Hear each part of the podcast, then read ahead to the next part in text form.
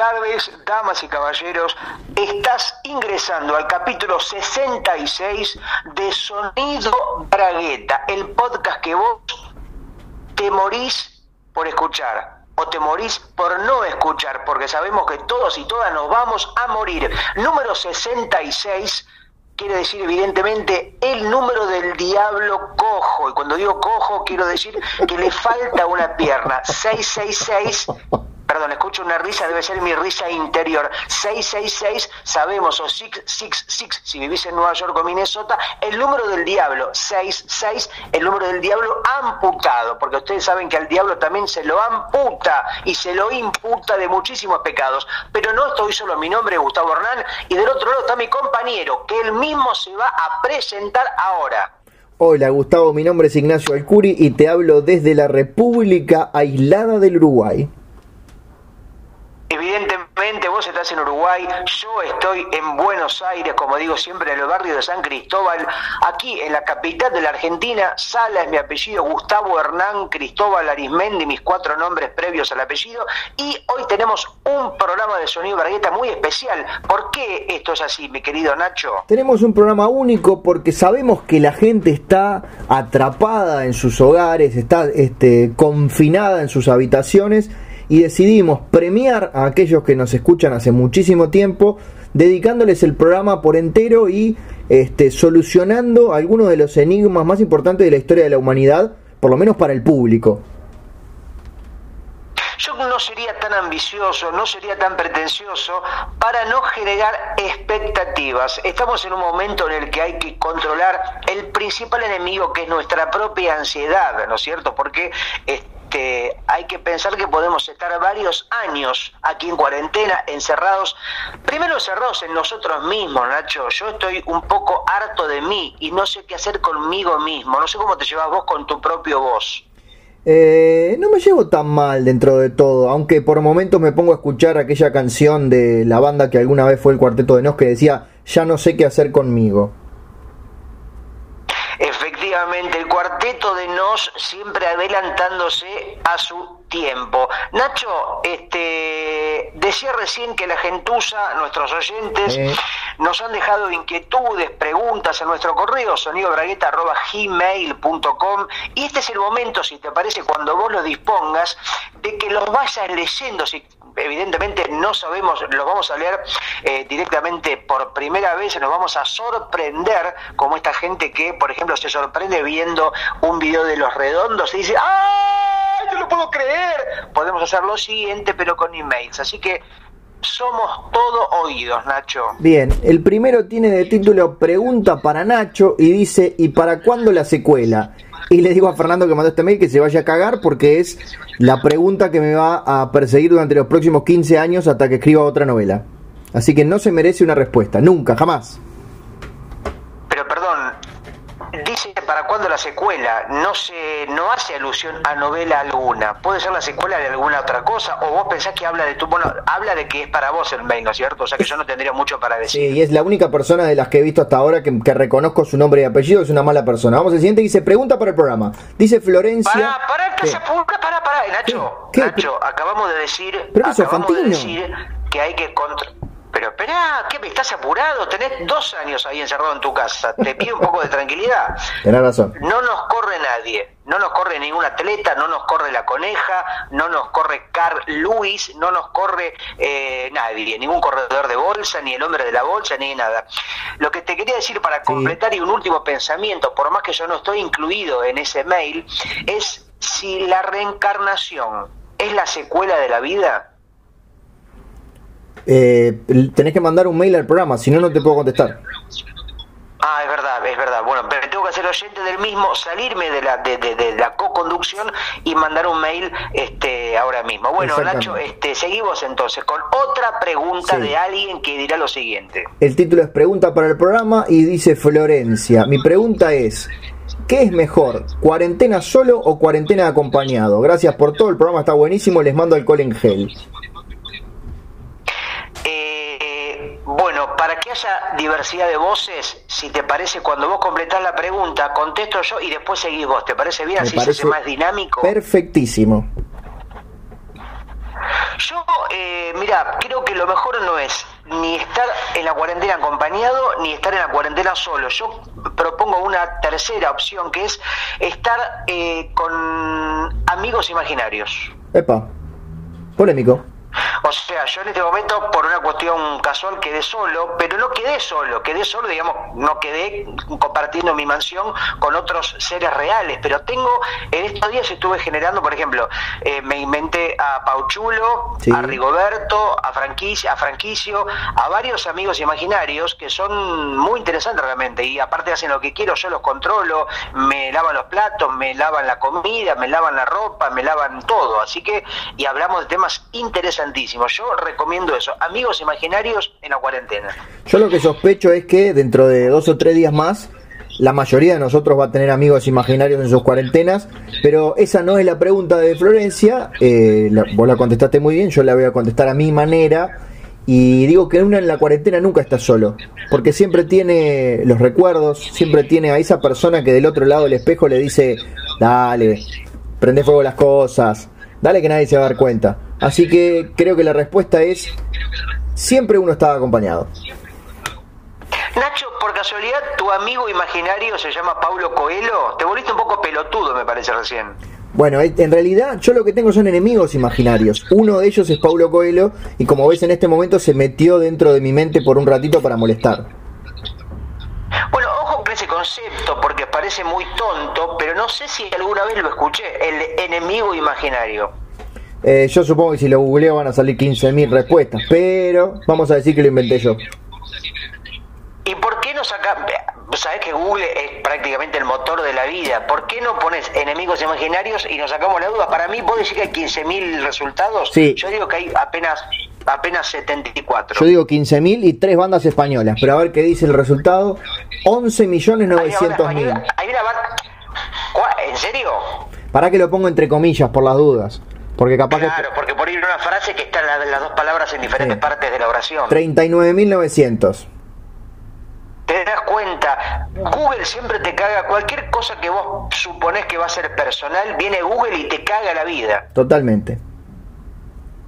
De hecho, imagínate si en la época de Dios, en la época, digamos, cuando Dios estaba creando el mundo, hubiera existido Google. Dice Dios, por ejemplo, voy a inventar el fuego, pero por las dos lo voy a googlear. Fuego, 10.000 resultados. Ya está inventado. Dice, la puta que lo parió, ya estaba hecho. Voy a inventar eh, mm, eh, el, agua, el agua mineral. Y pone en Google y ya estaba inventado. O sea que hubiera sido, prácticamente no hubiera habido nada si hubiera existido Google. Solo Google y nada más. Hubiera sido muy frustrante para el Todopoderoso. Es el nombre de un tango. Google y nada más. Pará, lo voy a googlear por las dudas. Google. A ver si está Google y, nada, más. Comillas. Si no lo hace, sí. Eh, sí. Eh, 103.000 resultados.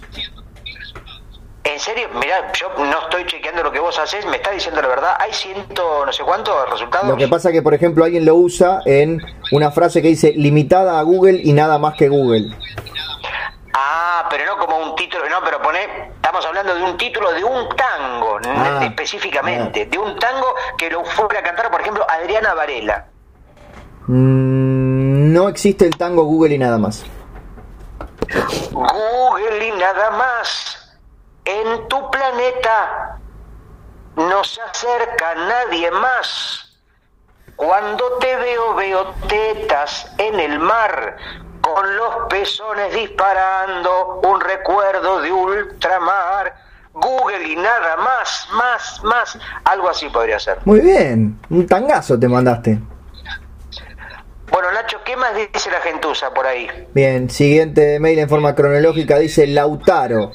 Atención, porque va para largo. En el universo Marvel entre los cientos de mutantes diferentes que existen, hay un 40% que tienen algún tipo de telepatía o telequinesis. Puede mover objetos, puede mover solo objetos metálicos, puede leer la mente, puede dar órdenes con la mente. 30% con alguna combinación de volar, superfuerza, supervelocidad. 20% que tienen algún tipo de rayito por la mano y un 10% de personajes con poderes realmente diferentes. ¿Existe un handicap de la imaginación para inventar poderes? Ponele, ¿hay alguna regla no escrita que si un equipo tiene 5 chabones con habilidades únicas, ya sexto es un Superman wannabe? ¿Se les ocurre algún poder tipo superhéroe o supervillano que sea realmente novedoso? Espero sacien mi intriga científica. Yo me quedaría con eso último. Yo tengo, ¿sabes cuál es para mí el poder que todavía no, no lo vi que tenga algún superhéroe? A ver. El poder de adivinar si algo está o no está en Google. Es un muy buen poder y aparte es novedoso, no lo pueden haber inventado en los 40. Y puede ser, por ejemplo, un superhéroe que se llama Googleman. Bueno, ahí va a ser el problema de derechos, seguro. A ver, poné Googleman, a ver si está. Porque por ahí alguna especie de, de, de, de superhéroe de, Marvel. O quizás algún nuevo Titanes en el Ring. Viste que Titanes en el Ring va adaptando personajes según las nuevas modas. Sí. Puse Googleman Superhero y no aparece un Googleman, pero calculo que es porque los abogados de Google hacen desaparecer todo a los 15 segundos. Perdón, si Google, o sea, perdón, si vos Google es una cosa, ahora Google Man ya es otra cosa, por más que incluso la palabra Google. Eh. Es como si vos, por ejemplo, pones Adidas, Adidas, está bien, es una marca, pero si yo pongo Adidas o Adodas o Nadidas, se parece pero no es igual. Esa es la ropa que compras vos. Yo me compré, mira, me compré un pantalón Nadidas, unas zapatillas Poma, fumo cigarrillos Malvero y leo historietas de Maf Mafilda. Muy Son bien. más baratas. Muy bien, yo te cuento que el que sí existía y lo googleé porque lo recordaba era un superhéroe llamado Pepsi Man, que era de Pepsi, por supuesto.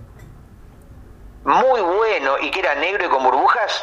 Era Tenía hielo. mitad azul y mitad plateado. Adivina qué gaseosa me compré ayer. Mira, eh, rompí la cuarentena durante aproximadamente 10 minutos. Fui No. al supermercado Día y compré. Primero compré unos yogures muy baratos, pero muy malos, Nacho. Parece una especie de engrudo de jalea de goma. Nada que ver con el yogur tradicional. Pero me compré también mi querida Pepsi Max, Nacho. Muy ya bien. me la tomé toda, dos litros y cuarto. Eh, o sea Sí. que la, la, la pregunta que me iba a hacer la contestaste solo. Sí, bueno, igual no contestamos porque me parece que el señor decía, eh, no me acuerdo el nombre del, del, del oyente. Lautaro decía si había algún superpoder que, que sea realmente novedoso. Igual yo creo, no sé qué opinará vos, que seguramente conoce más del tema superheroico, pero prácticamente son cuatro o cinco poderes que después se repiten, el de adivinar el pensamiento, o el de escuchar pensamientos ajenos, el de la, inve- in- el de la invisibilidad, no, el de la invisibilidad, Sí, señor. el de correr rápido, el de transformarse en otra cosa y nada más. Bueno, es más o menos lo que decía él. Yo voy a recordar un villano de la patrulla condenada de la Doom Patrol. No me acuerdo el nombre de él. Pero tenía. Creo que era un villano. Porque tengo una memoria muy mala. Pero su Sí. superpoder era. Tenía todos los superpoderes que a vos no se te hubieran ocurrido. Por ejemplo, tirarse pedos con forma de barco. Claro, ya no lo tenía más. Porque si a vos lo, si a vos lo pensaste, ya no lo tenía más. Por ejemplo, tirarse pedos con forma de martillo. Ya no lo tiene más. Y así le vas Por cortando ejemplo, las alas. tirar, tirarse pedos con forma de fibra fíligo azul. Claro. Por decir algo que estoy mirando acá en mi mesa. Y todo así. Tirarse pedos con forma de una montaña de un kilo de cocaína. Por decir algo que estoy mirando acá en mi mesa, ¿no? no, está bien, estás pensando un poco, te estás limitado a un solo superpoder, pero sí, eso para ver lo que era la patrulla condenada en la época de Grant Morrison. ¿Sabés lo que le decían los amigos cuando lo veían? ¿Qué le decían los amigos cuando veían a Grant Morrison? ¡Qué gran Morrison!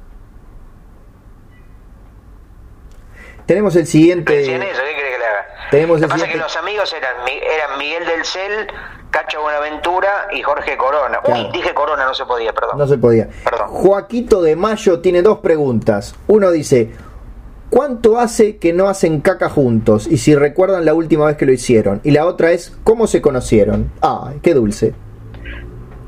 Yo creo que pero nunca hicimos caca juntos. Hicimos caca en el mismo establecimiento. Yo me quedé muchas veces en tu casa, vos te quedaste menos veces, pero varias en mi casa. Señor. Y bueno, evidentemente uno tiene que hacer caca en la casa de- del que se encuentre. No, no, yo no te voy a mandar a hacer caca afuera y vos tampoco. O sea que hemos eh, hecho caca en, en nuestros respectivos baños, Sí. pero nunca juntos. No, y al- seguramente hicimos muchas veces caca en simultáneo, pero no en el mismo lugar.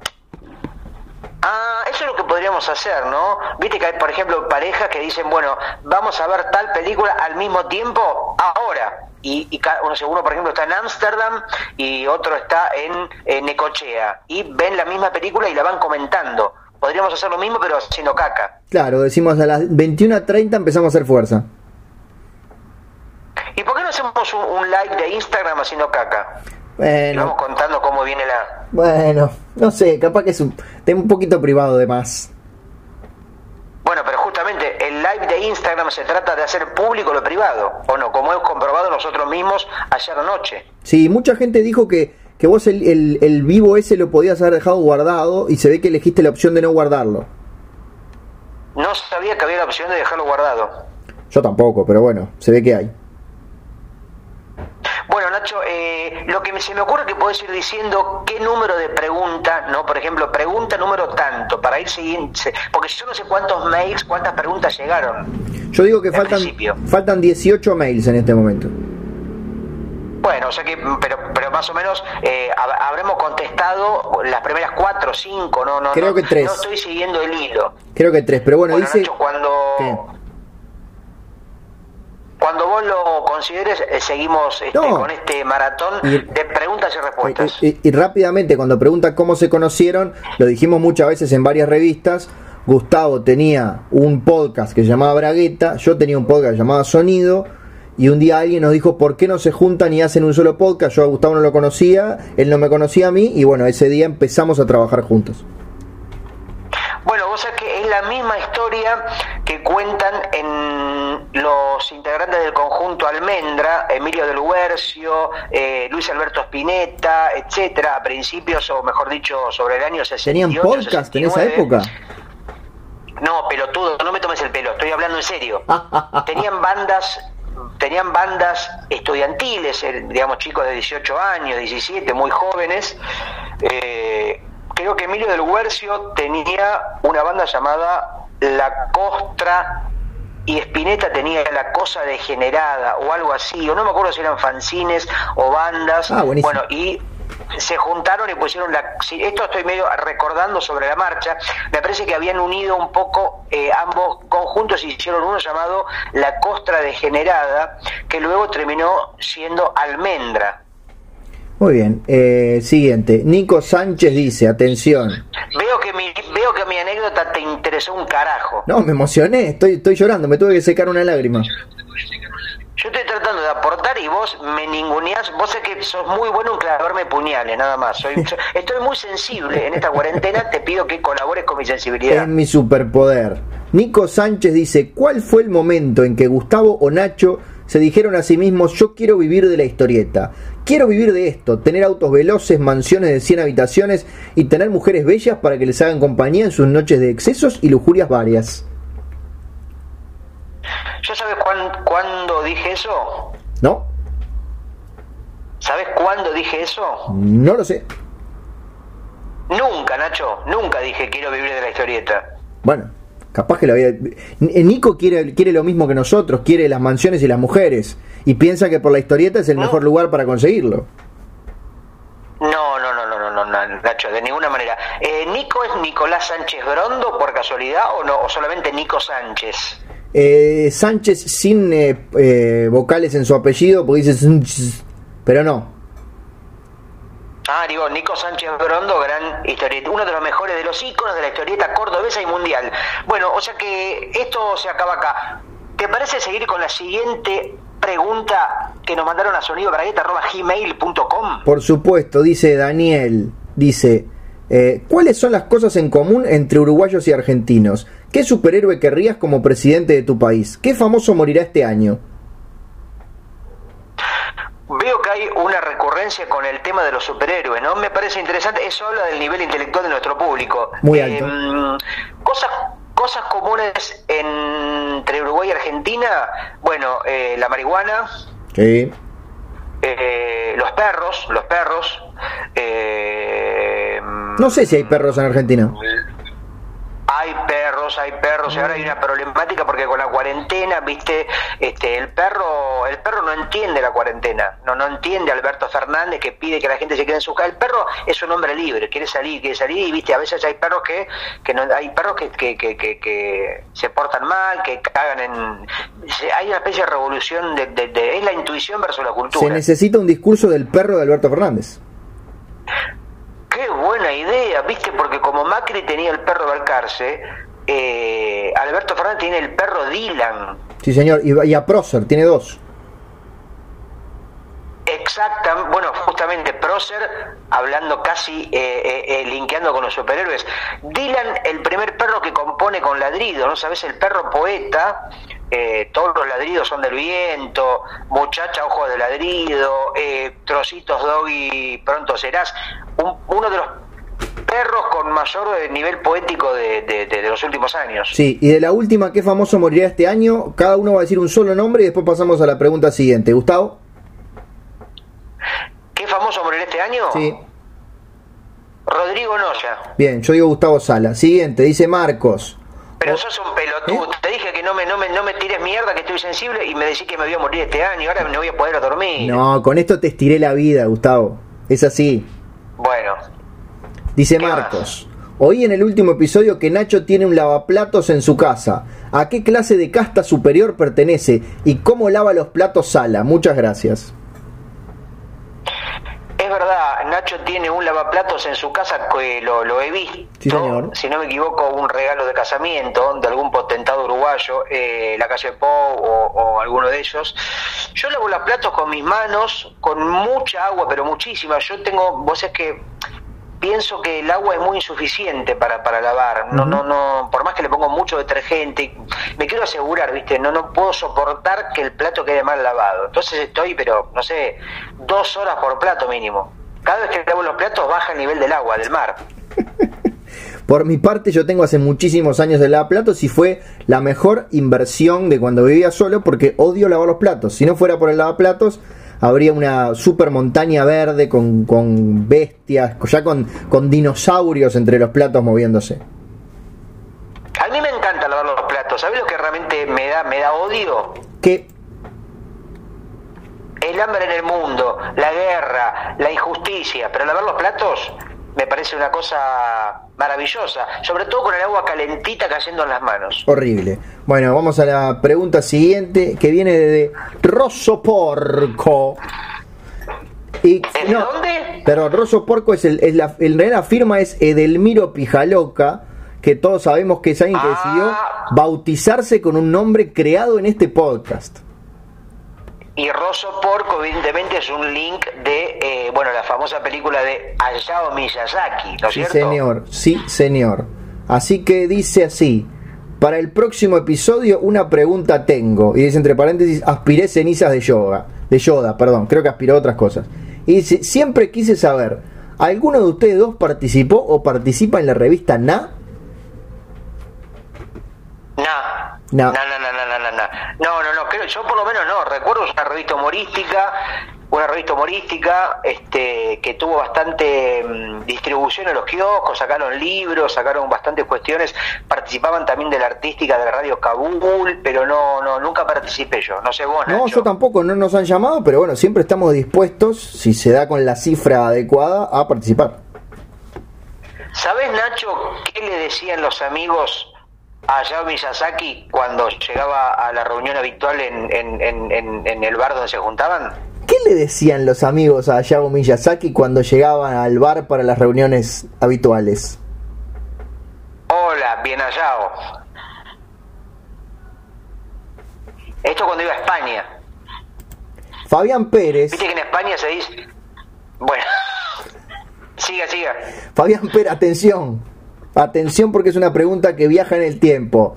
Fabián, que escuchó ah. algún episodio de Sonido Bragueta, dice, ¿de qué color era el vómito del gato en el club Sporting? En realidad en el bar Sporting. ¿De qué color era el vómito del gato? uno de los oyentes fieles que tienen como el imaginario de Bragueta y, se agarran de elementos que han sido icónicos. Yo lo recuerdo como un marrón clarito, casi color miel, Nacho, no sé vos. Yo iba a decir, es una cosa como beige eh, entre el amarillo y el marrón.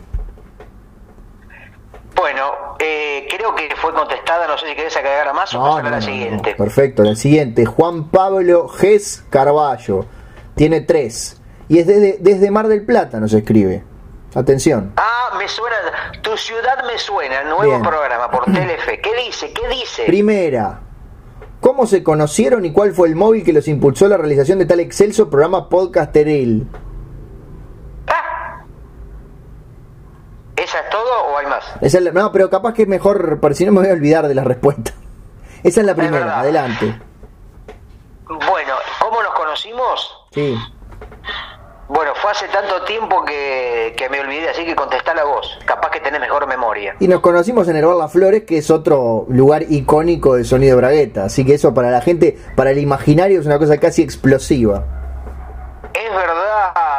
Yo, me, yo me imagino, por ejemplo, ¿viste cuando leí eh, el libro de Dolina, Las Crónicas del Ángel Gris? Sí, señor que aparecían mucho en las calles del barrio Los Hombres Sensibles de Flores, en, Buenos Aires. Yo desde Mar del Plata, cuando por primera vez vine a Buenos Aires, obviamente quería ir a recorrer las calles en el barrio de Flores que aparecían en el libro de Dolina, como cuando vos, Nacho, fuiste a Nueva York, quería ir, querías ir como muchos boludos al, al, al, lugar donde Seinfeld firmaba, o al bar de Seinfeld, ¿no es cierto? Sí, señor, estuve ahí en la puerta. Bueno, mucha gente eh, que nos escucha varios miles de personas seguramente van a querer ir a ver las flores cuando vas a Montevideo. ¡Uh! Acá es el que y se junta. Sí, señor, va a ser como, como el nuevo Seinfeld, la gente sacándose fotos en la puerta del bar Las Flores pensando, acá escribieron eh, Prohibido a Marte, ese maravilloso cortometraje que está en YouTube. Como mucha gente va al, al café de Montevideo, al bar, eh, al bar Hollywood, donde Mandrake Wolf hizo su canción más conocida probablemente. Sí, señor, ahora es un almacén. Entró al, al, Hollywood, como mucha gente fanática de mm, Beastie Boys va al lugar, a Paul's Boutique, ¿no? Ese negocio que aparece en la tapa de, del disco, Paul's Boutique. Sí, señor. Y así un montón de casos, un montón de casos, ¿no es cierto? No es cierto, sí. Pregunta dos, Gustavo, ¿cuándo vas a subir un nuevo tema a Spotify? Eh, estamos en y ahora viste está todo complicado porque el próximo tema eh, estamos viste con Pelu Romero mi compañero musical productor que le mandamos un feliz cumpleaños. Hoy es el cumpleaños de Pelu Romero, gran abrazo para vos, justo el 24 de marzo, este, fecha icónica para los argentinos, así que el abrazo para vos, Pelu, eh, si estás escuchando y si no, también, porque el abrazo para mandarse no necesita ser recibido necesariamente. Digo, eh, estamos esperando una colaboración vocal que no puedo decir de quién se trata, Chris Martin, eh, que no puedo decir de qué, Shakira, que no puedo decir de Bono Box, que no puedo decir de qué se trata, eh, Ricky Martin, eh, cuando, bueno, pero espero que sea en los próximos días. Muy bien, y por último, una pregunta que alguien que claramente no, no nos tiene nos tiene alta estima. Dice, ¿el programa es 100% improvisado o definen algunas líneas argumentales previamente? Y la voy a contestar yo. El programa está 100% guionado. Incluso esto que estoy diciendo en este momento parte de que el mail de Juan Pablo lo leímos hace tres días y decidimos escribir esta respuesta para dar en este momento. ¿Estás de acuerdo conmigo, Gustavo? No, quiero decir, contestando la pregunta del hombre que me olvidé su nombre, justamente, de que el programa está absolutamente improvisado. De hecho, Nacho acaba de improvisar que él está permanentemente guionado, lo que termina siendo una improvisación sobre el guion, pero es un guion improvisado. O sea, es una falta de estructura, pero desde la propia estructura, ¿no es cierto? Y la genialidad de nosotros dos de haber escrito hace dos días la respuesta de Gustavo diciendo que en realidad es todo improvisado, una respuesta que está guionada previamente, por supuesto. Igual para mí eh, la respuesta a esa pregunta se contesta de la siguiente manera, ¿sabes cómo? ¿Cómo? Ahí está la respuesta. Danilo, de Montevideo, dice... ¿Con, qué, con qué poco te reís, Nacho? Me, me extraña un tipo que labura los mecanismos del humor, haces esto y ya se ríe, en fin. Adelante. ¿Por qué en los edificios el primer piso es el de abajo, pero cuando nos referimos al primer cajón es el de arriba? Es excelente pregunta. Me está generando una especie de excitación por el corazón porque me parece tan brillante la pregunta que nunca, o sea, es algo que estuvo toda la vida ante nuestros ojos. Yo por lo menos nunca me lo pregunté. Yo tampoco, pero me parece la respuesta bastante sencilla. A ver, para mí es complejísima. Y porque parte del, del nivel donde estén nuestros ojos. En un edificio nuestros ojos están en el piso de abajo. Cuando estás parado en una cajonera, nuestros ojos están en el, de arriba.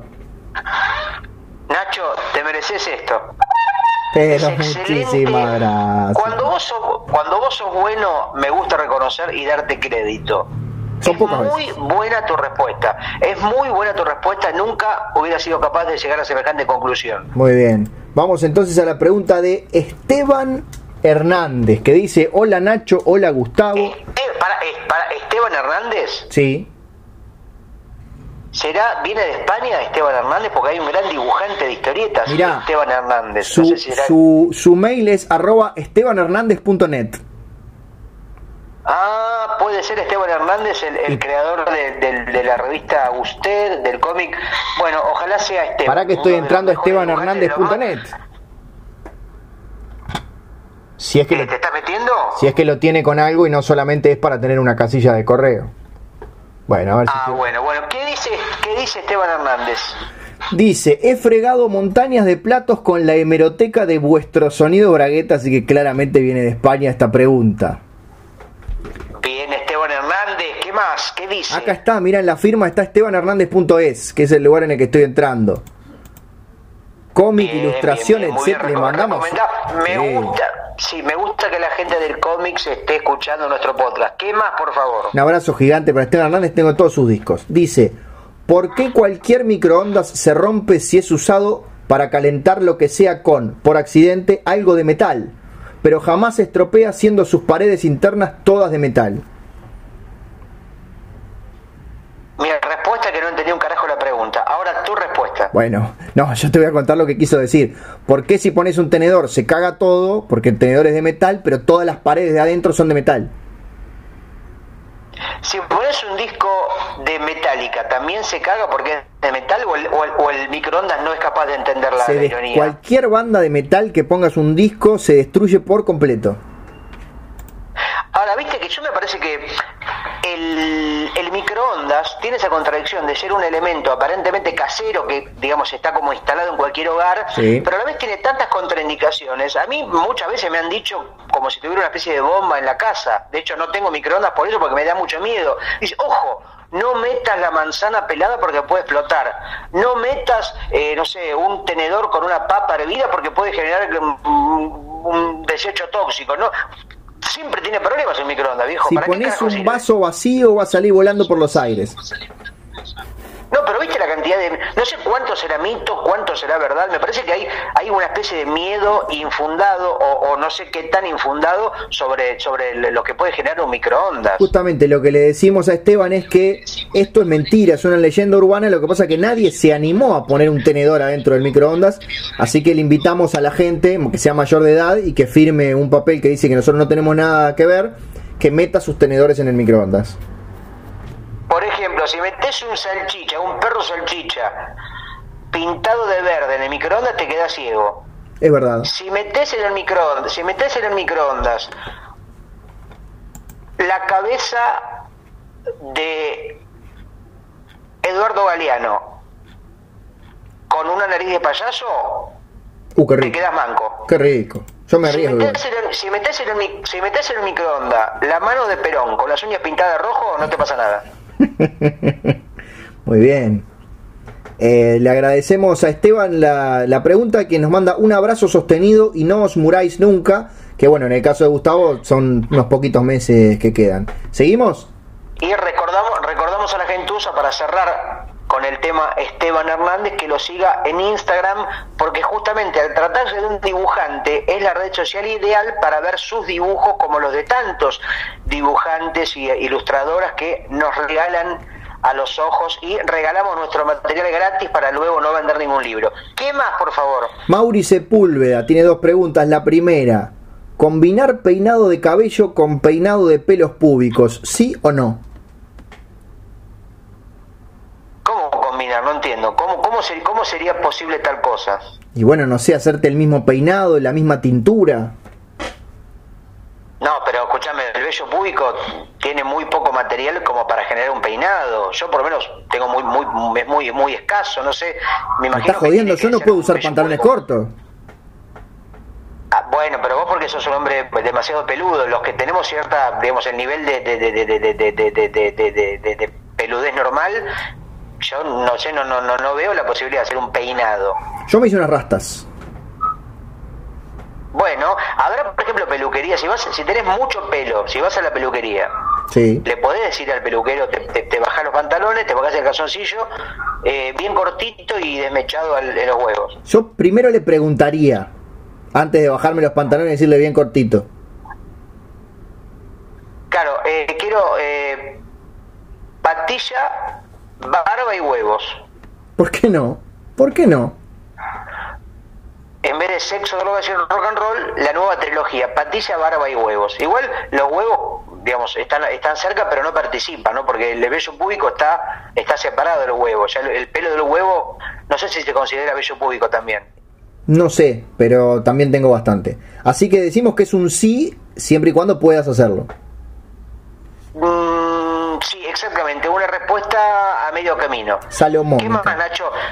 Beatriz Vamos Salomón. más o menos ya respondiendo, vamos respondiendo creo que con bastante dignidad, más o menos ya hemos respondido como 10 correos, ¿no es cierto? Sí, más o menos, sí. Tenemos la 2 que dice, ¿por qué los humanos tenemos la compulsión a chequear la caca que producimos antes de tirar la cisterna? ¿Es una despedida? ¿Es un reconocimiento de paternidad?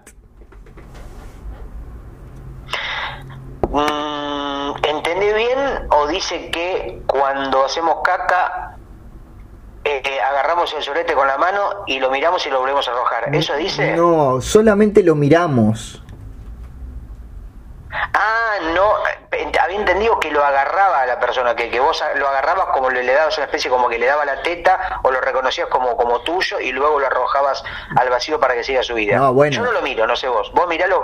No, me parece una asquerosidad, para mí no corresponde. ¿Yo sabes por qué lo miro? Hay una razón muy sencilla. Lo miro para prever lo que se viene al momento de limpiarme.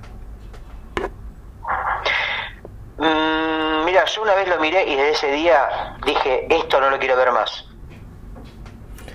Yo mirándolo ya sé si voy a tener que luchar 15 minutos o si va a ser sencillín.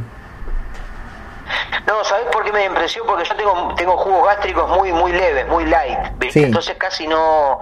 Es casi como si no tuviera. Entonces yo, por ejemplo, como un sorrentino o Sí. como no un plan, una milanesa con papas fritas, hago caca y cuando voy a ver lo que hice prácticamente eh, queda igual. Queda la milanesa con la papa frita, quedan los sorrentinos. Prácticamente no, no, no hay caca alguna. ¿Sería, sería prácticamente comestible? Bueno, no sé porque, viste, al pasar por el cuerpo, Rosa, Ah. digamos, eh, está como pa- paga varios peajes, Tenés por decirlo de alguna manera, pasa por diferentes, queda, queda afectado, ¿no? Al, al tener un recorrido por jugos gástricos, por intestinos, por esófagos, por páncreas, por diferentes niveles de- de- del cuerpo humano, cuando sale por el ojete, eh, pero en mi caso, te digo, prácticamente no, no, no, no, no, no, no notas la diferencia. Si te lo pongo en un plato y te lo doy, va, vas a parecer que hay como cierta cosa irregular, pero por ejemplo, un, un, un ciego no notaría la diferencia. Bueno, le agradecemos a Mauri y pasamos al siguiente de Ramiro. Atención, dice Ramiro, que nos manda saludos. Stan Lee vio venir esto del COVID-19 y como era población de riesgo, decidió morir antes. Me pareció, dijiste Stan Lee, porque justo se cortó. Stan Lee, el creador de, de Marvel. El de Marvel y de los termos. Bueno, no es el creador de Marvel, fue, digamos, como el que generó los principales conceptos, ¿no es cierto? El hombre biónico, la mujer maravilla, etcétera. Sí, bueno, sin Jack Kirby no sería nada.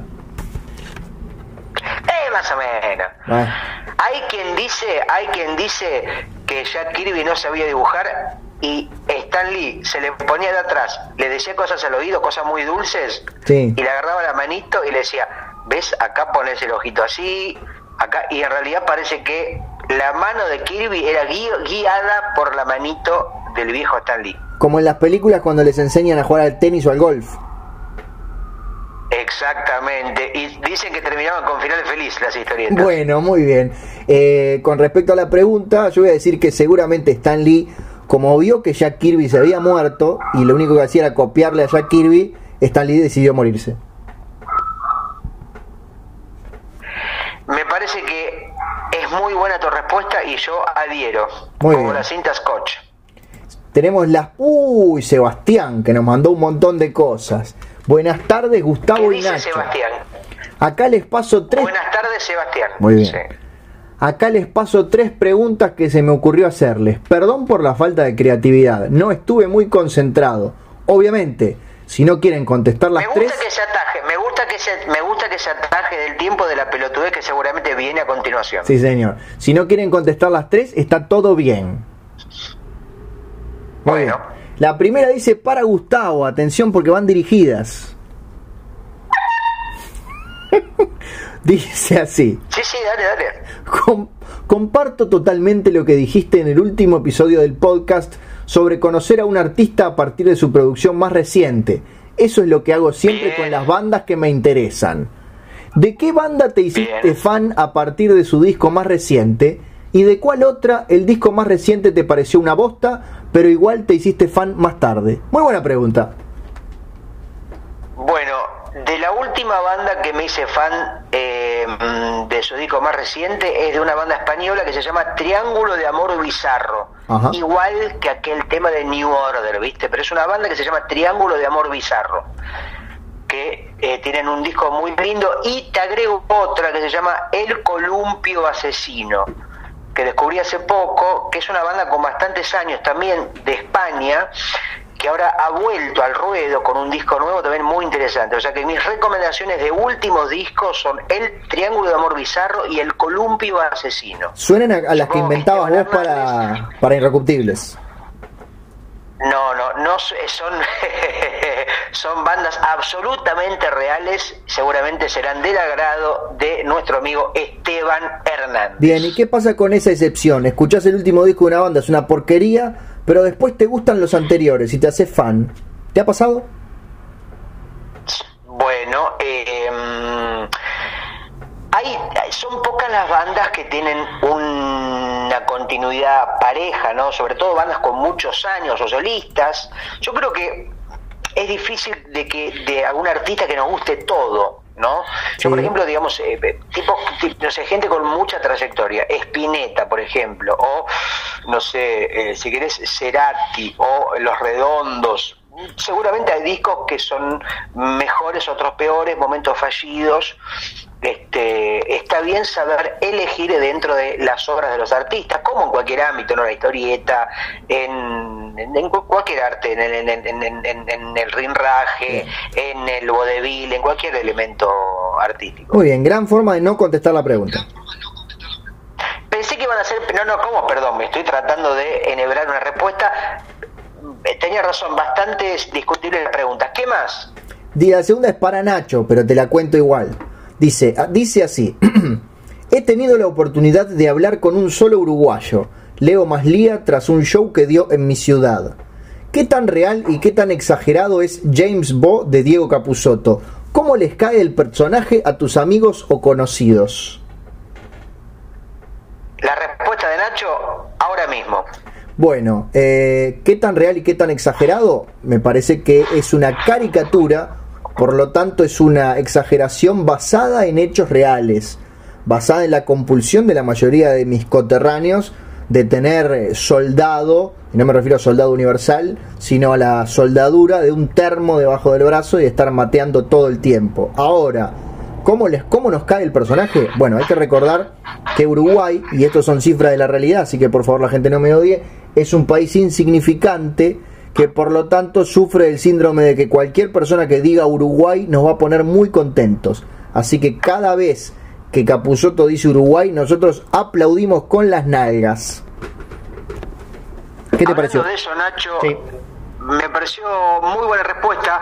Y de paso quiero recomendar un libro que no sé si se encontrará digitalmente, que me lo acercó mi amigo Julián Crudo, al que también le mandamos un gran abrazo. Julián Abrazo. Crudo, que ha producido shows shows de Ricky Muso, siempre ahí en- con la movida uruguaya a flor de piel, me prestó un libro que se llama Lamentablemente estamos bien, donde Leila Macor, una periodista venezolana, se instala en Montevideo hace unos años y hace una crónica de su percepción de la vida eh, de las costumbres de Montevideo, del Uruguay, en pequeñas crónicas compiladas en este libro. Lamentablemente estamos bien, me parece un hallazgo, Nacho. No sé si lo leíste, me parece que me habías dicho que sí. Creo que entre ese libro y Casi Uruguayo, que es la recopilación de tus dibujos sobre el Uruguay, es una gran manera para que los extranjeros entiendan al Uruguay. Bueno, no sé si, por ejemplo, Uruguayo, el libro que sacamos el año pasado con Reservoir Books de Montevideo, no sé si tiene venta digital, pero de última la gente puede preguntar en Reservoir Books y de esta manera, de, última, me da ese pie para pasar el chivo, eh, quizás se pueda comprar eh, digitalmente, pero la verdad que lo ignoro. Bueno, por eso estoy averiguando. Bueno, Nacho, ¿tenés más preguntas? ¿Cómo sigue esto? ¿Cómo venimos? ¿Cómo ves el programa hasta ahora? ¿Venimos respondiendo con cierta dignidad o esto es un desastre? Estoy buscando en Amazon a ver si aparece casi uruguayo. Y... Ah, porque por ahí la gente lo puede... Igual no sé, ¿siguen existiendo con esta cuarentena los pedidos, por ejemplo, que vos pedís un libro por correo o se cortó? Bueno, primero estaba buscando si estaba el libro digital en Amazon, pero sigue existiendo en Uruguay. No solamente hay pedido por correo, sino que, y acá viene el chivo, justamente de la editorial en la que ambos hemos editado, que es Random House. Eh, tienen una promoción con muchísimas librerías de Montevideo de uno más uno. Pedís un libro de la editorial y te llevan dos al mismo precio. Podés, por ejemplo, un Sala y un Alcuri, por ejemplo, digo, por decir dos escritores de los principales de, habla hispana. Me parece una gran idea. Te pedís un casi uruguayo y te viene de regalo La crisis de los 38. Ah, la novela de un hombre que se parece a vos, que se llama igual a vos y que prácticamente sos vos. No, es cierto, nada de lo que dijiste, pero la gente para averiguarlo va a tener que comprarlo. Bueno, Nacho, viste que a veces hay maneras de ser más o menos elegante para pasar chivos. Hay gente que lo hace de una forma muy frontal y muy asquerosa y hay gente como nosotros que damos lástima con un poco más de cariño. Espero que sea el caso. Con cariño como Malboro Light. Y la tercera pregunta que nos hace Sebastián dice así, para ambos, tengo 30. Sí. Soy profesor universitario y la semana pasada, además de trabajar, me la pasé jugando Earthbound en mi Super Nintendo Classic Edition. ¿Qué tan boludo soy? Y dice, por las dudas, Earthbound es un RPG infantiloide de 1996 y nos manda una foto. Una foto un yo poco boluda. Yo lo que se me ocurre decir es que él tiene una especie de culpa o de miedo al que dirán porque usa la palabra infantiloide para describir su propio comportamiento y dice que tiene 30 años y que juega a no sé qué plataforma, yo no tengo idea de videojuego ni de cultura gamer, pero me parece que no veo que pueda ser más boludo jugar al videojuego que comer caramelo media hora o lavar los platos desnudo. Eh, me parece que ser boludo es otra cosa. No sé vos qué opinás, Nacho, por Yo opino que gran parte del, del boludómetro lo decide, lo elige uno mismo. Sebastián, no elijas sentirte un boludo. Disfruta de eso que estás jugando. exactamente. Él parece ser una especie de consumidor culposo de la cultura gamer como si necesariamente fuera para gente muy menor. Por favor. Aguántenlo. Tengo un amigo gamer, así que está todo bien. Y... Es como esta cultura de lo esta cultura de lo nerd, viste que me parece un poco nefasta. Uy, la gente que se considera nerd, no, yo soy re nerd, dice, o yo soy re ñoña. Soy re ñoña. A propósito. Me gustan los ñoquis con, me gustan los ñoquis con dulce de leche. Soy re ñoño, Nacho. Me parece horrible. Todos los jueves en Justicia Infinita, una columna sobre el mundo nerd. Gustavo, por favor, tenés que escucharla. La, hago yo. Bueno, Nacho, entonces no lo voy a escuchar. Me pongo una peluca para ver a Games of Thrones. Soy re ñoño, Nacho. Gustavo, ya que estoy, te paso un link, dice Sebastián. No voy a describirte el link porque estaría deletreándolo mucho tiempo. Dice son unas traducciones que hice de How Music Got Free, un libro de 2015 que cuenta la historia del MP3, la piratería y los cambios en la industria discográfica. Es mi libro favorito y como no se consigue por acá, le escribí a su autor y me autorizó a traducir tres capítulos. El tipo re buena onda, igual que vos ayer. Bueno, sé que sos otro apasionado de la música. Sé que sos otro apasionado de la música, así que se me ocurrió que te podía interesar. Si en algún momento llego a conocerte en alguna feria o evento, te regalo mi ejemplar del libro. Se suenan las sirenas de la emoción. Acá hay onda, eh, acá hay onda. ¿Cómo se llama nuestro querido oyente? Sebastián Pratesi. Sebastián Pratesi.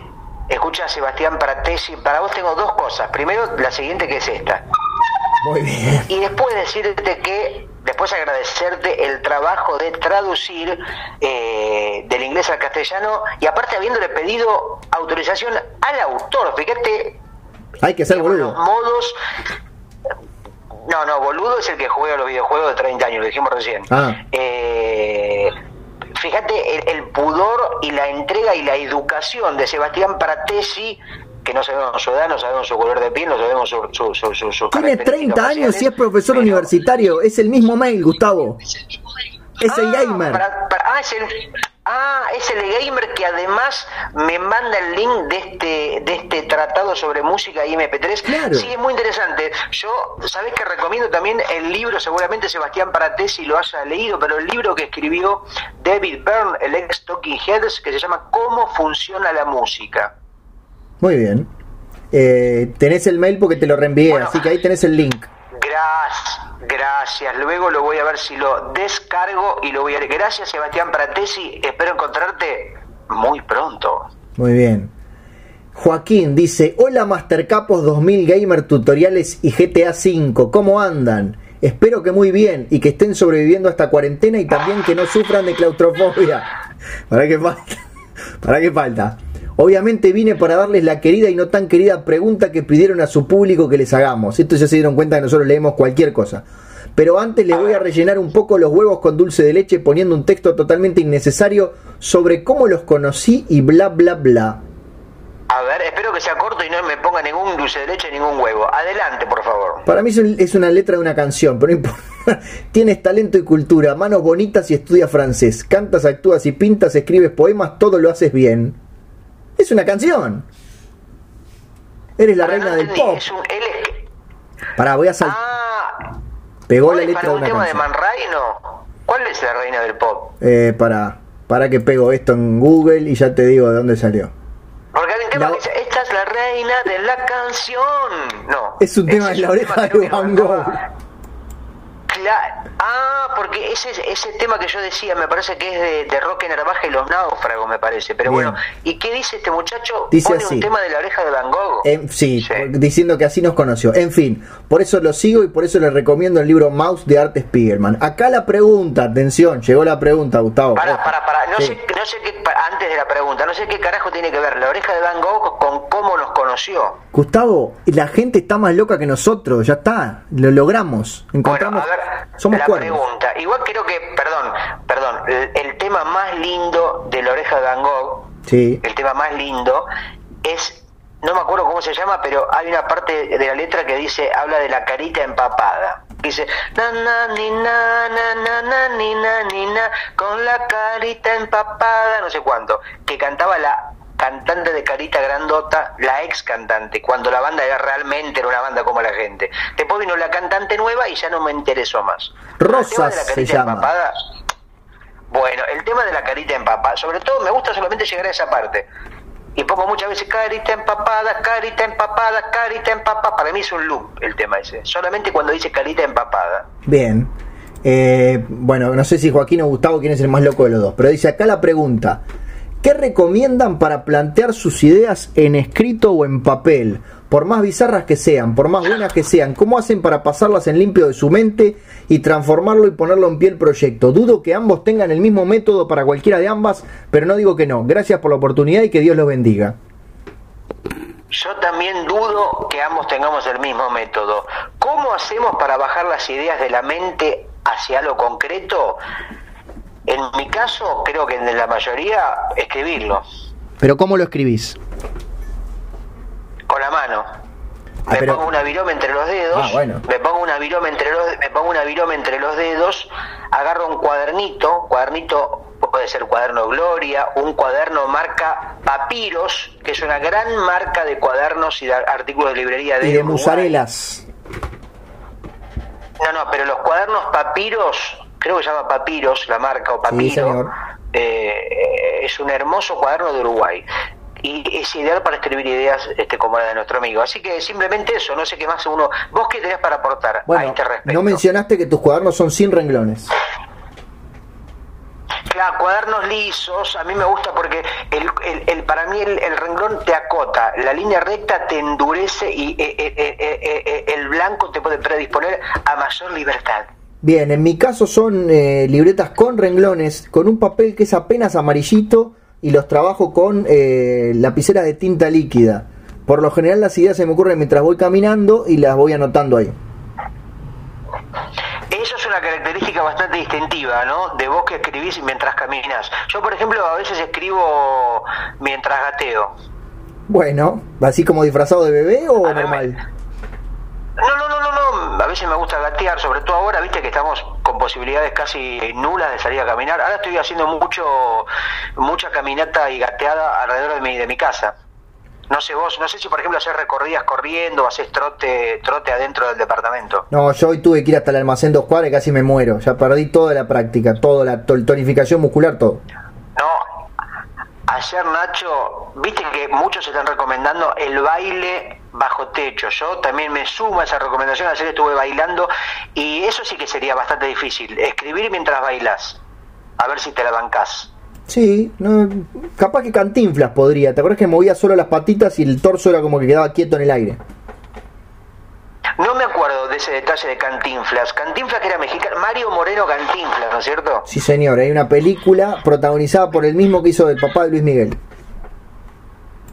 Ah, mira vos, una, un- un- una de las palabras más usadas después de, después de confinamiento, apocalipsis, muerte segura y mierda cerebral. Eh, biopic. Diego Pereira dice, ¿qué tal Gustavo y Nacho? ¿Qué tal Nacho y Gustavo? Preguntas, primera, si Jaime Ross no se llamara Jaime Ross, ¿gozaría de la misma popularidad? Para mí no. Imagínate si Jaime Ross se llamara... ¡Uf! ¡Ay, calado! No hubiera tenido la misma popularidad. De hecho, hay cantantes y artistas muy talentosos, pero como por ejemplo se llaman Gurrún, Gurrún, Gurrún, Gurrún, no pueden triunfar y no admiten cambiarse los nombres. Hay mucha gente, por ejemplo Fernando Bravo, Moria Kazán, que con apellidos complicados se han este han cambiado por nombres artísticos y han triunfado. El caso de, de Nick, el inventor de Gaturro, tiene un apellido que es mucho más largo, pero él se convirtió en Nick. Sí, y de hecho Jaime Ross no es el verdadero nombre, se lo cortó. el, el apellido real, el apellido real de, de, de Nick es dibujante ladrón imperdonable. Por pero supuesto. no iba a pegar mucho, entonces se pasó a Nick. Y Jaime Ross, bueno, esto, es- esto está en el libro, no es una cosa de conocimiento público, originalmente se llama Jaime Rossi, pero era, era un apellido muy largo, entonces decidió dejarlo como Jaime Ross. Bueno, evidentemente, yo creo que si Jaime Ross se hubiera llamado Jaime Rossi, hubiera sido una carrera directo al fracaso. Vos fíjate lo que es la letra I, una letra I puede determinar una carrera completa. Sin dudas. Segunda pregunta de Diego. Por bueno, sí, No, quería hacerla muchísimo más larga, pero, pero bueno, vos sos el que siempre corta y el que reprime. Adelante, Pero gendarmería. si, de- de- si fuera de- por vos estaríamos en el primer episodio todavía del podcast. Adelante, por favor. en Argentina, ¿es estrictamente necesario decirle Rubén a los Rubén y Oscar a los Oscar? ¿Quién país le lleva la contra a qué país? No, no es estrictamente necesario, es, de, es libre, cada uno puede, mm, son variables culturales, son opciones, donde acentuar, hay gente que acentúa donde quiera, eso es lo lindo, lo dinámico del idioma, ¿no es cierto, Nacho? Sí, eh, pero ¿lo hacen de Contrera por Uruguay o, lo, o- o solitos lo hacen así? A mí me gusta, por ejemplo, decirle a la yerba, le digo yerba, Claro, al, a la computadora le digo computadora, bien. al lápiz le digo lápiz, Qué loco. al cuaderno le digo cua, cuaderno, al mate le digo mate. Bien, es un buen momento para, para chequear por un posible Ah. ACB. Tengo la tercera, Gustavo. Lámpara. Y por ejemplo, cuando digo voy a tomar un mate y luego usar la computadora, digo voy a tomar un mate y luego a puta a la lámpara. Dios mío. Decí que ni me pagan. La última. En Nacho, Argentina. Nacho, sí. Nacho, Nacho, ¿Qué? ¿Qué? Nacho, Gustavo. ¿me escuchás un poquito? Siempre. ¿Me escuchás un poquito? Siempre. ¿Me escuchás un poquito? Dale. No. Ahí está, ahora así. Adelante, por favor. En Argentina, Rubén Quería Rada. ver si todavía, quería ver si todavía te reías. Maldito seas. En Argentina, Rubén Rada responde más rápido cuando le gritan Rubén o negro. Eh, yo creo que, mm, que el negro es el, el apodo número uno. Me parece que el negro es negro supera a Rubén o a Rubén. Estamos completamente de acuerdo. Juli. Eso es un, perdón, es un gran ejercicio que se me ocurre, ejercicio antropológico. Atención Naciones Unidas Sí. y OMS, Organización Mundial de la Salubridad. Atentos. Fíjate este ejercicio, ponen, ponen gente en una pecera, Sí, en una pecera, por ejemplo, sola, por ejemplo, ponen un rubio alto sí. y empezás a, a tirarla, a llamarlo por cosas lejanas a él. Y te vas acercando a ver en cuál se da vuelta. Por ejemplo, imagínate un rubio alto, blanco de ojos verdes, bien, bien alemán. Sí. Y empezás a decirle, ¡eh! ¡Negro! ¡Negro! No se va a dar vuelta. No. Después empezás a acercarte. ¡Eh! ¡Negrito! Tampoco se da vuelta. Y Y no. así empezás a, acercarte a sus características. A ver en qué momento se da vuelta. Nazi. y ahí no se va a dar vuelta porque no se va a reconocer como tal cosa. Porque este era un hombre que es un hombre absolutamente socialista. Claro, pero un poquito nazi era.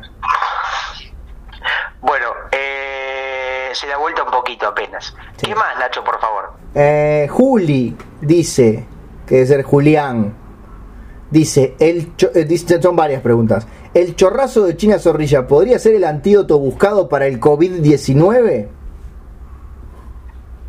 Yo creo que no sé si habrá habrán guardado, porque ya China no está entre nosotros. No sé si habrán congelado chorrazos del skeleton de China Zorrilla para la humanidad, para estudios científicos, pero espero que lo hayan hecho y po- podría ser. El tema es cómo replicarlo, ponerle que fuera una vacuna efectiva. ¿Cómo Sí. hace para hacerlo a nivel global? Claro, claro, tendríamos un poquito, un, chor- un poquito para cada, Sería- una gotita para cada uno. Sería carísimo y solamente para algunos millonarios. Igual sería, sería un, un buen cierre que algo que comenzó en China terminara por China. Efectivamente, qué bien que estuviste, Nacho, te mereces esto. Pero Ahora, muchísimas eh, gracias. yo supongo que habrá gente que pudiéndose curar por una cuestión de pudor o de, o de, o no, o de, o de, no sé, o de, o, de, a- o de asco personal, Sí. no admitiría ponerse en su cuerpo eh, una vacuna basada en el, en el, el chorrazo de China. Bueno, ellos se lo pierden. Yo no, me lo, no tendría problema alguno. Nada, por supuesto, me encantaría. Eh, segundo, esta persona ha escuchado el programa. Dice, la- eh, son dos preguntas, pero es una. ¿La Universidad de La Paja está brindando cursos por videollamada? ¿Los profesores sabrán manipular las herramientas digitales o serán como los de la querida Universidad de la República de Montevideo? ¿Cómo dijo la Universidad de La Paja? Es el, es el título de uno de nuestros episodios, Gustavo, te recuerdo.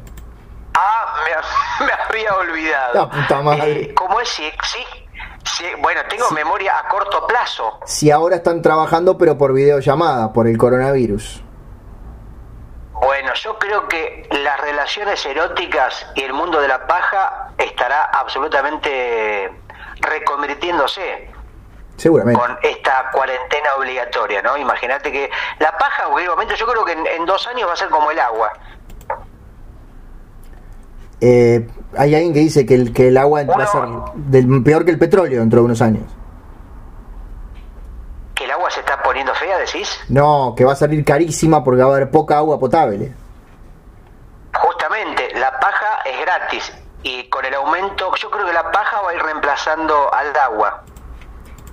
Vos Ah. abrís la canilla y Ah. abrís la canilla y sale la paja. La paja, la paja la pones en la heladera, en el freezer. Muy bien. No la pongas con elementos metálicos porque puede explotar. No, no, no, por supuesto. Eh, una más de, de este muchacho que dice así. eh, si mi caniche no transmite COVID-19, ¿es legítimo culiarlo por situación extraordinaria y compartirlo en vivo por Instagram? Creo que está buscando No, una no, excusa, ¿eh? Perdón, yo est- estoy en contra de todo tipo de abuso contra caniches. Me Bueno. parece que no corresponde. Esto yo creo que, decime el nombre porque lo voy a denunciar, estoy indignado por cómo está maltratando y cómo está haciendo una apología de maltrato animal y de hacer un, un culiamiento de un caniche, que el caniche es un, un, animal que no le hace mal a nadie. ¿no?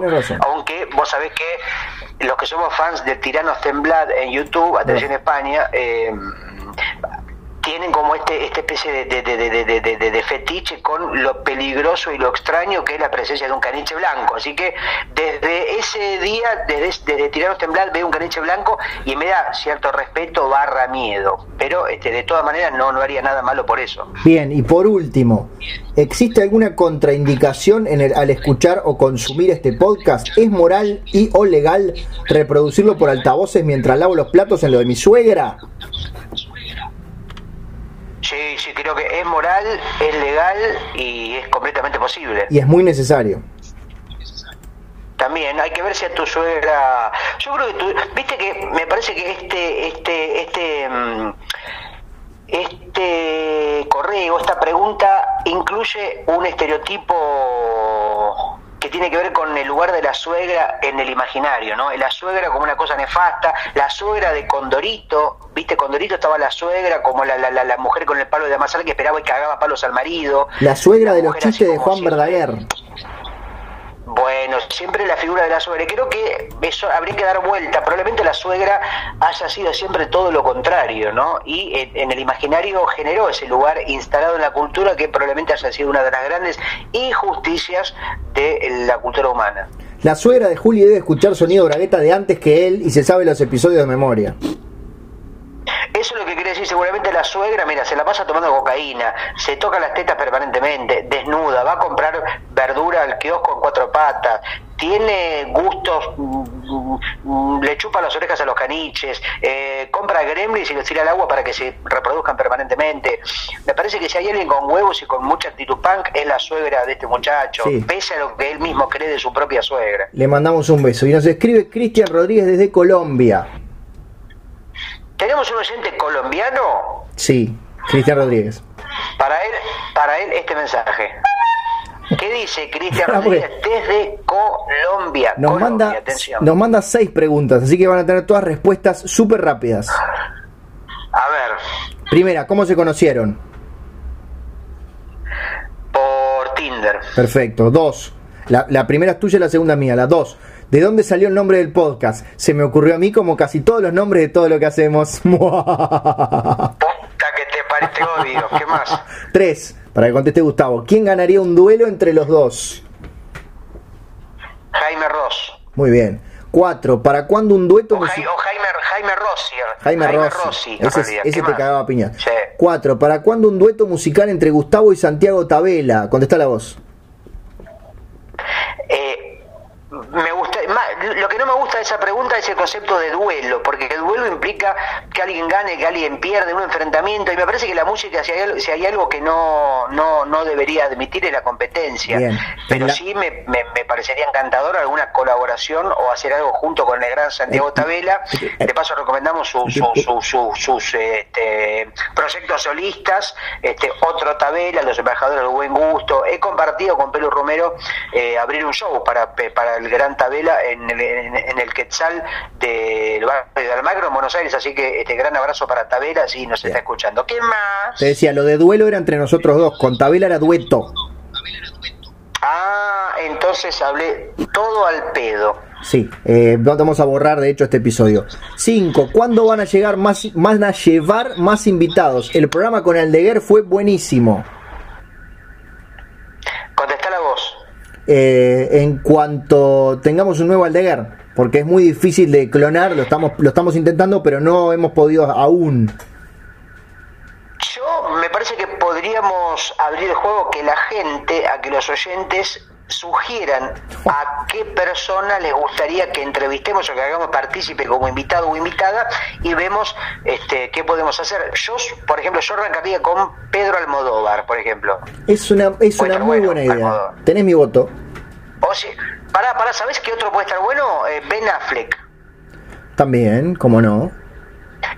Que me entero, vos es que Ben Affleck habla muy bien español, así que no tendríamos problema de traducción. Bueno, ahora tiene una novia cubana. Bueno, él vivió mucho tiempo en México. ¿Sabías eso? No sabía. Bueno, Ben Affleck es muy bueno hablando español y aparte hizo Batman, ¿sabías? Eso sí lo sabía. La novia actual es la protagonista de Entre Navajas y Secretos. Sí, es cubana, porque vos sabés que Ben Affleck habla muy bien español, tuvo una novia cubana y vivió en México mucho tiempo, no sé si sabías. 6. ¿Cuál creen que va a ser el desenlace de la cuarentena? ¿Todo volverá a la normalidad o seremos un Mad Max o nos iremos a las cavernas como en la película de la máquina del tiempo? Contesta la voz. La respuesta es sí. Far Adar nos manda un mail que dice, hola Gustavo y Nacho, apelando a vuestro vasto conocimiento... ¿Qué fue eso? No, no, reconectando, me quedé solo, no sé cómo hacer esto solo. Ay, me pongo muy nervioso. Es la primera vez que estoy solo al aire. Por favor, ustedes acompáñenme. Gustavo, ¿estás ahí? ¿Estás ahí? Ah, ah, sí, ahí no sé qué pasó. Ay, me asusté, por favor. No. Pensé que habíamos chocado contra. Me quedé bueno, estamos... solo. sigamos, sigamos, sigamos, por favor. Apelando a vuestro vasto conocimiento sobre el universo y aledaños, es que decido hacerles la siguiente consulta. ¿Cuál creen ustedes que podría ser el próximo tipo de virus o enfermedad novedosa que va a suplantar este ya trillado coronavirus y cómo podríamos llamarle? Dice, sé que no va a ser de las mejores preguntas, pero peor sería que les mande una foto de un pene con dientes. Para mí el próximo virus va a ser un virus mental, Nacho. Va a ser un virus mental donde, por ejemplo, la gente que piense en caniches sí. va a infectar a otra. Entonces, el, imagínate a Trump y a todos los presidentes diciendo, queda terminantemente prohibido a partir de ahora pensar en caniches. de ninguna manera pueden pensar en caniches. ¿Y qué va a hacer la gente? Pensar en caniches. Ante una, ante una prohibición no vas a poder evitar pensar en caniches. Y obviamente va a ser un contagio mundial telepático, que nos vamos a empezar a, a, derretir por dentro. Yo en realidad creo que la pregunta de Faradar ya contenía la respuesta, creo que nos van a salir dientes en el pene a todos. Pero ¿sabes lo que va a pasar con esto? Cuando la gente vaya muriendo por pensar en caniches, por cada ser humano que muera va a crecer un nuevo caniche. Entonces va a ir decreciendo la especie humana y va a ir creciendo la especie de caniches en el planeta. Por lo tanto va a ser un planeta de caniches y un planeta sin seres humanos y bueno, por supuesto eh, van a ser unos caniches tiranos que van a manejar a todas las demás especies de perros, de plantas, de hongos y bueno, va a ser un mundo de mierda, de mierda canina. Tenemos una pregunta de Julián Crudo. ¿En serio? Mira, ¿qué dice Julián Crudo? A quien hemos mencionado hoy, este colaborador, colega. ¿Qué dice Julián Crudo, por favor? Dice así, ¿qué pasaría si por hacer un chiste todo, absolutamente todo el padrón, votara a un candidato falopa como Cherasni o en su defecto del caño, reemplace por candidatos falopa orientales? A ver, Julián Crudo quiere decir qué pasaría si de pronto un candidato aparentemente minoritario tiene el voto masivo de, de todo un país. Si todos medio que por joder vamos y votamos a a un candidato por joder, pero todo, pero si no nos pusimos de acuerdo, todos pensamos lo mismo y el tipo saca el 100% de los votos. Ah, él habla del famoso voto irónico, donde por ejemplo alguien votaba a Clemente o ponía una feta de salame en el sobre y la votaba. Claro, o siempre tenés ese candidato medio loquito, que es un voto irónico pero un voto válido.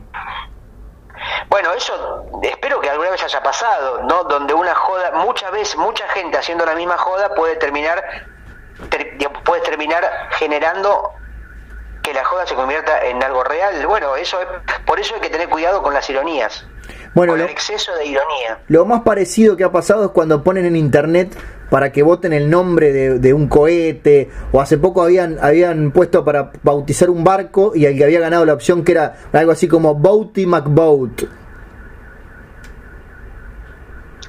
Bueno, por eso las ironías, el consumo irónico eh, no es lo nuestro. A mí me gusta consumir Pepsi Light, sin ningún tipo de ironía. Sí, señor. Vamos a la última. Que, bueno, no sé, ¿hace cuánto que estamos grabando, Nacho? Por favor, porque sos el hombre de los tiempos. Una hora trece minutos, Gustavo. Bueno, tenemos bastante tiempo por delante, tenemos varios meses por delante, así ah. que bueno, bueno, ¿qué dice? Después tenemos que hacer la conclusión de todo este capítulo. ¿Qué dice, por favor, la, la última pregunta? De un tal Pablo G. Conde. Me suena, me suena y me suena demasiado. A ¿Qué dice también. Pablo G. Conde? ¿A Yo creo que si, suena? ¿Qué si dice? habla fuerte va a sonar directamente en este podcast. Porque está muy Sí, cerca. Creo que lo tengo, creo que lo tengo demasiado cerca.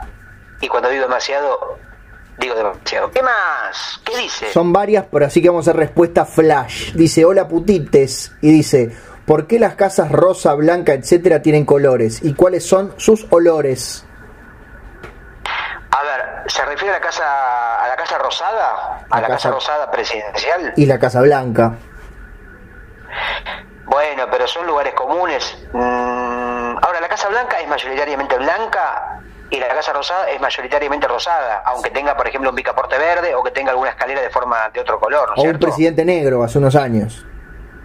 Claro, yo creo que toda la gente que entra a la Casa Blanca o la Casa Rosada debería, este, como el Blumen Group o, esa- o esos artistas que se pintan de un color, ¿no? Sí, Para que tenga todo lo que está dentro de la casa, este, por ejemplo, toman, si la Casa Rosada, toman mate con yerba rosada, donde todo sea de un solo color y no se distinga el contraste, el fondo de la figura. Gran idea. Segunda, ¿cuántas veces hay que pisar cada uva en promedio para hacer un buen vino patero? 5.702 para mí. Yo iba a decir 25, pero en el medio debe estar la respuesta correcta. ¿Cuántos yetis No, hacen? no, pero vos ¿Qué? fíjate, el, el vino que toma vos es malo y el vino que tomo yo tarda un montón en hacerse, pero es de primerísima calidad. Crédito parcial. ¿Cuántos yetis hacen falta para cambiar una lamparita y cuántas lamparitas para cambiar a un yeti en caso de diarrea? Eh, mira, no me quiero imaginar lo que debe ser la diarrea de Yeti, No. porque me da bastante temor la sola imagen. No sé, me parece que vos sos el único que puede responder semejante pregunta. Yo creo que se precisan tres yetis para cambiar una lamparita. Es uno que está sosteniendo la silla, otro que está girando la lamparita y el tercero que está coordinando porque son muy de la burocracia los yetis. Y no hay lamparita, no hay cantidad de lamparitas en el mundo capaces de cambiar un yeti con diarrea, que es una de las experiencias casi religiosas del mundo del Himalaya. ¿Sabes cuál es la revista famosa Ay. que leían los Yetis? ¿Cuál es la revista famosa que leían los yetis, Gustavo? La para Yeti. Otra pregunta, ¿quién se llevó pre- Ay. Faltaba ¿Quién, eso, quién, faltaba quién, eso. quién, quién, ¿Quién se llevó preso a... quién, quién, quién, quién? ¿Quién se... ¿Quién se llevó preso a Seguro y por qué? A seguro se lo llevaron preso los simuladores, No voy a porque fue una misión. Exacto. Los contrató, los contrató eh, Juan Carlos Onganía, Sí. que vino de la muerte después de la dictadura argentina, y dijo, quiero que pongan preso a seguro. Y los simuladores le dijeron, pero eso es una especie de lugar común, es algo simbólico, no se puede lograr, no es alguien que exista. Y que ustedes no son capaces de responder a cualquier caso. Digo, vengo de, reunirme con los de, los de Brigada A y me dijeron que no aceptaban el caso y me mandaron con ustedes. Solo no son los simuladores capaces de, arreglar cualquier tipo de misión. Ustedes no hay, no hay problema de guita, eh, pidan lo que quieran. Y los simuladores dijeron, nosotros vamos a encontrar a seguro y lo vamos a meter preso. Todavía están tratando de encontrarlo. Y ese es el guion de la película de los simuladores dirigida por Adrián Suar que llega al cine en 2021. Primicia absoluta de Sonido Bragueta Servicio de Compañía. ¿Y sabes cómo se llama esa película o cómo se va a llamar? ¿Cómo se va a llamar? La muerte de los simuladores. Opa, interesante. Porque hay un personaje, un malo, que se llama eh, eh, Ajá. Darkseid. Sí, Darkseid. sí. Que come planetas, come planetas. Como El Galactus. tipo se come. igual, igual, igual, Igual. De hecho, le robó el poder. Bien. Le robó el poder a Galactus, Darkseid, Darkseid, y se come el planeta donde estaban viviendo los simuladores. Es, es la muerte de ellos. Entonces, es desde el estómago de Darkseid viendo cómo van muriendo los simuladores cuando los líquidos amnióticos y gástricos le van corrompiendo la piel a Federico Delía, Diego Peretti y eh, el resto de los actores o de los personajes, no me acuerdo el nombre de los personajes en la ficción de los simuladores. Yo no la vi nunca. Bueno, están ahí disponibles. Ahora están dando mensajes con mucha cara de preocupación mm, diciendo, esta misión es la más importante, tenés que quedarte en tu casa. Y cada uno, hay como un editadito que está en Twitter que vi ayer, por eso lo tengo presentes a los simuladores, donde están grabados y después editados y dicen, para, te vamos a dar la misión más importante. Para esta cuarentena te pedimos que te quedes en tu casa. Esa es tu misión. Porque van, van a las diferentes voces. El clásico formato del, del mensaje de la campaña de bien público.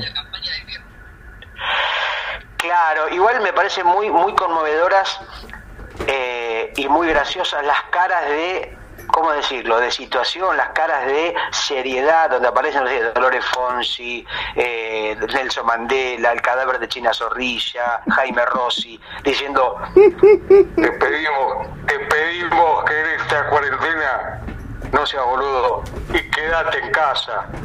Y aparece, no sé, Peñón Fijo diciendo, yo me quedo en casa. Y aparece gente que uno la tiene más relacionada con el entretenimiento poniendo una cara, parece que hay que poner cara de orto necesariamente. Bueno, aquella gente que está muy al pedo y que tiene un YouTube cerca, le, le digo que busquen reporte descomunal, campaña de mal público, que hay varias piezas que hicimos hace muchos años copiando ese formato que estaban muy divertidas. Ah, bueno, me gusta que algo en el que vos participaste diga que es muy divertido, lo que habla de un ego descontrolado y una falta de humildad sin precedentes. Pero igual yo me sumo porque he visto cosas del reporte descomunal, el programa que vos entrabas con Marcos Morón, Leo Lagos y otra gentuza de Montevideo, que todavía están disponibles en esa maravilla tecnológica llamada YouTube y que hoy está explotando porque está siendo más usada que nunca, ¿no es cierto? Sí, señor. Penúltima pregunta, aunque no está en forma de pregunta. Natación y los hongos de los pies, explayar. ¿La qué y los hongos de los pies? La natación. Ah, no, no, para mí la natación es, nefasta, es nefasta la natación. Yo, estoy en contra. ¿Viste que siempre recomienda la natación? Sí.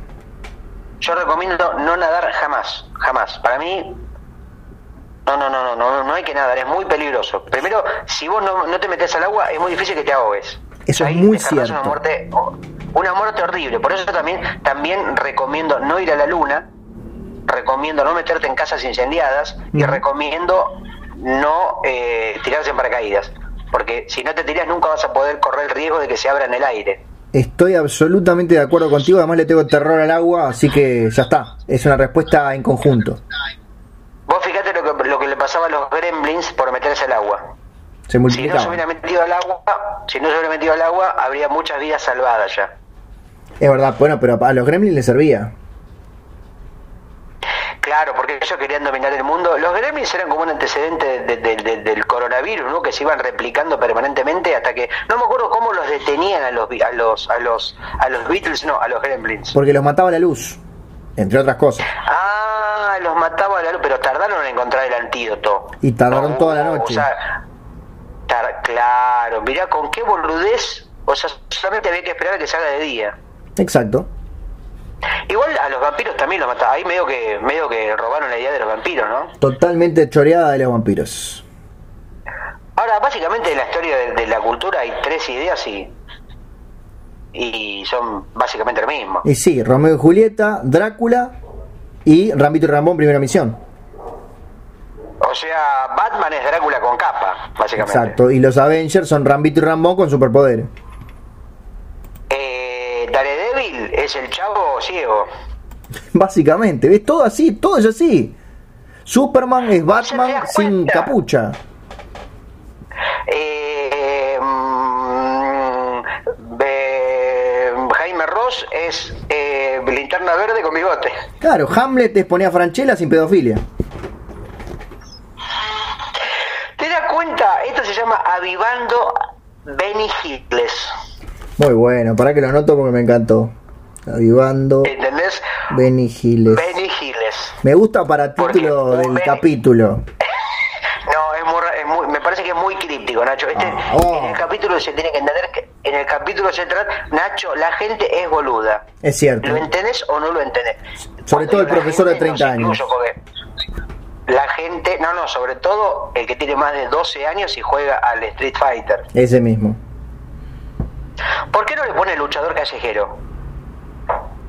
Porque lo hicieron unos yankees el juego, Gustavo.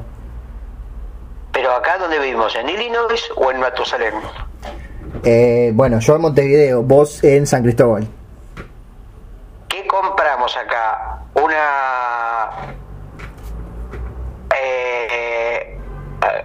Salsa tártara o un changuche de chorizo. Tenés razón, ¿podemos contestar la última pregunta que me quiero ir?